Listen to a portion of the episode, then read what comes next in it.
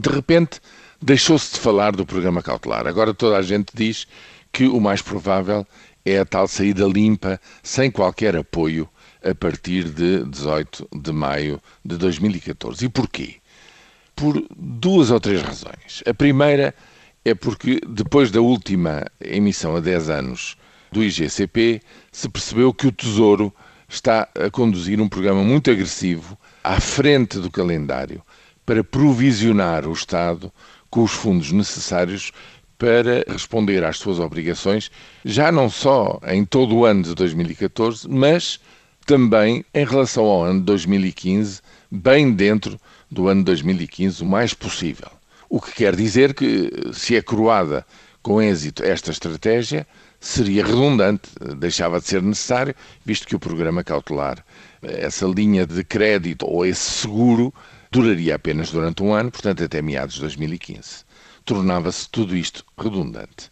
Em segundo lugar, multiplicam-se as vozes que dizem saber, julgar saber, que países tão importantes na União Europeia como a Alemanha, a Holanda, a Áustria ou a Finlândia resistem muito à ideia desse programa cautelar. E percebe-se porquê. O fim do programa de assistência económica e financeira a Portugal é justamente uma semana antes das eleições europeias e nas eleições europeias, ninguém duvide que o Partido Popular Europeu, de que fazem parte os governos destes países, querem apresentar como grande trunfo eleitoral o êxito completo da sua estratégia de combate às dívidas soberanas.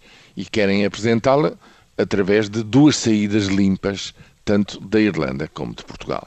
Em último lugar, há a decisão do Tribunal Constitucional da Alemanha, em Karlsruhe, que decidiu, questionado sobre aquele programa especial do Banco Central Europeu de compra possível em mercado secundário de dívida pública de países do euro, decidiu que esse programa, denominado OMP, não é compatível com o Tratado de Lisboa e com a Constituição alemã mas também decidiu que não se acha competente para decidir, em última instância, evidentemente a nível europeu, remetendo esta mesma questão para o Tribunal de Justiça de Estrasburgo. Ou seja, começam a dar-se vários sinais de oposição, de resistência à criação desse tal plano cautelar de saída para Portugal e, nessas condições, para que insistir numa coisa que do outro lado da mesa já se sabe que não vai ser aceite.